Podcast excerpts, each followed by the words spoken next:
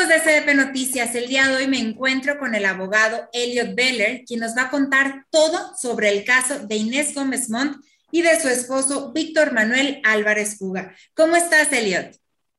Hola, Marta, qué gusto poder estar contigo y con todo tu auditorio y con SDP Noticias. Muchas gracias. Oye, Elliot, cuéntanos un poco sobre la situación de Inés Gómez Montt. Sabemos que la Interpol ya sacó la ficha roja. ¿Qué sucederá? Bueno, mira, eh, esta solicitud o esta emisión de ficha roja se hace a solicitud de la Fiscalía General de la República.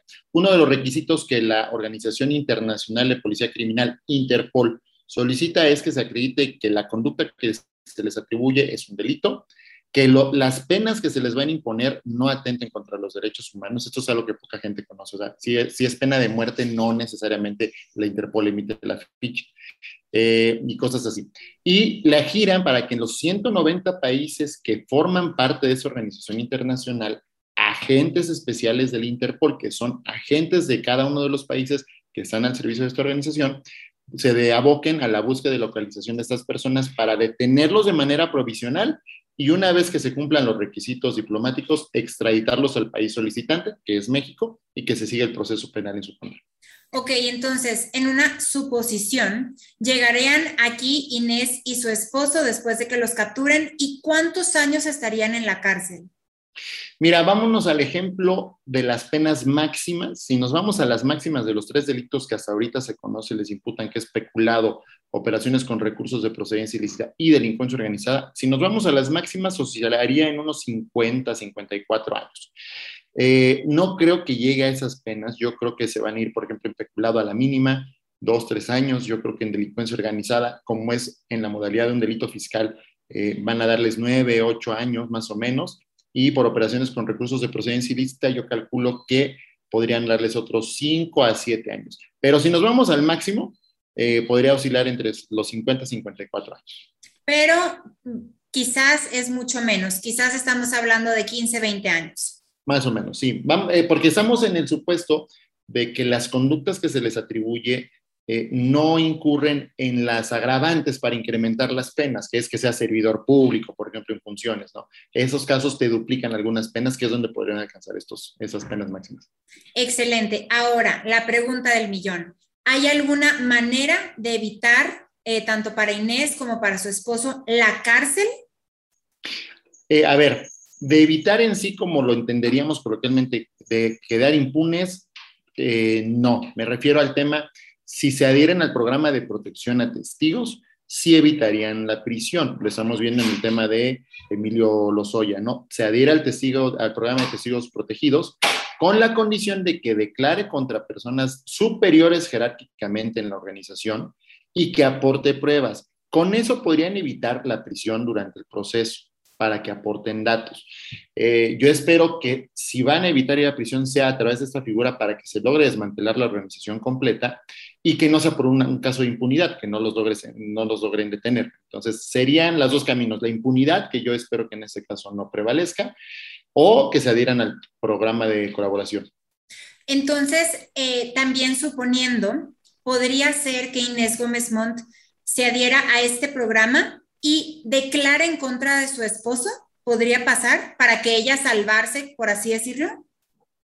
A ver, aquí es interesante la pregunta porque el Código Nacional de Procedimientos Penales establece que tú como esposa o esposo de una persona no estás obligado a declarar en contra de él por sus actividades criminales o tampoco estás obligado a denunciarlo. Lo mismo ocurre con los papás hacia los hijos o los hijos hacia los papás. Sin embargo, si uno de ellos, en este caso Inés Gómez Mont, dijera, me quiero adherir al programa de protección a testigos para evitar la prisión y les voy a decir todo lo que sé de la organización, puede hacerlo y tiene el derecho, si ella quiere, a manifestar imputaciones contra su esposo. Pero ojo, no está obligada, podría declarar contra todo mundo, pero la Fiscalía General de la República no podría obligarla a declarar en contra de su esposo. Entonces ahí viene un tema complejo porque la Fiscalía General le va a decir, sí, quieres adherirte al programa, pero yo necesito desmantelar la organización de tu esposo. Entonces, aunque no la van a poder obligar judicialmente, sí podría ella tener el derecho a hacerlo para tratar de evitar ella una sanción penal. Y también podría suceder viceversa, que él se declare este, como testigo protegido y declare en contra de Inés Gómez Montt. Eh, sí, sin embargo, por lo que se sabe, porque no, no conocemos la carpeta ni los detalles finos, el líder de la organización es Manuel, Manuel N, vamos a llamarle porque ya está, ya está Manuel N es el líder. Inés Gómez Montes es una de las beneficiarias de esa organización y parte de sus cuentas sirvieron para operar dinero, según es lo que sabemos. Ella no tiene un nivel jerárquico superior, por lo tanto, uno de los requisitos de la ley es que tú declares y ayudes a la detención de personas que estén por encima de ti en la organización. Entonces, lo veo complejo que le pudiera servir. Sin embargo, todo es posible. Ok. Eh, también en, unos en uno de tus videos vimos que hablabas de un posible divorcio entre Inés Gómez Montt y, su, bueno, Inés N, perdón, y su esposo. Eh, ¿Esto podría salvarla de la prisión o de los cargos? No, fíjate que esto es un rumor, pero eso es más de, de medios de espectáculos que medios serios como, como el tuyo, como tu materia rumoran que se está divorciando y que con eso es una estrategia judicial para evitar la prisión. No.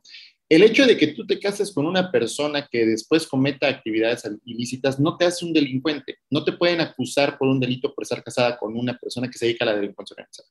A ella le están imputando la Unidad de Inteligencia Financiera y la Fiscalía General de la República porque en sus cuentas bancarias personales y en las de las empresas que, en la que ella es socia mayoritaria, Parte de esos 3 mil millones de pesos cayó, ya después de que lo lavaron, lo triangularon, cayó en sus cuentas y ella lo utilizó para un beneficio personal, comprarse bolsas de 300 mil dólares y sobre todo porque acreditan que ella y su esposo compraron con parte de ese dinero una propiedad en Estados Unidos con un valor de más de 300 millones de pesos. Entonces, se puede divorciar si ella desea, claro, pero la responsabilidad penal no la evita, porque también tiene conductas que ella misma ejecutó por su propia decisión.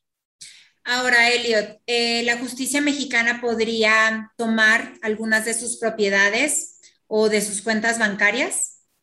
Sí, la, Fiscalía General de la República, tengo entendido eh, que ya solicitó algunos aseguramientos de bienes, ya la Unidad de Inteligencia Financiera también está solicitando a la Comisión Nacional Bancaria y Valores el congelamiento de cuentas. Sí lo puede hacer porque van a acreditar que el dinero eh, desviado cayó en esas cuentas y compraron eh, tal inmueble, tales casas, tales vehículos, o que el dinero lo tienen en algunas cuentas dentro del país en bancos mexicanos, o bueno, extranjeros, pero con residencia en el país. Entonces, eso permite que la autoridad mexicana pueda solicitar a través de un juez el congelamiento de cuentas o el embargo de algunos bienes. Ahora, Elliot, esta es en exclusiva para SDP Noticias. En uno de tus videos comentas algo de un hospital en Tuxtla. Cuéntanos ¿Qué es este hospital y cómo está vinculado al esposo de Inés? Sí, mira, yo eh, en un video menciono que todos los caminos llevan a Tuxtla Gutiérrez. ¿Por qué?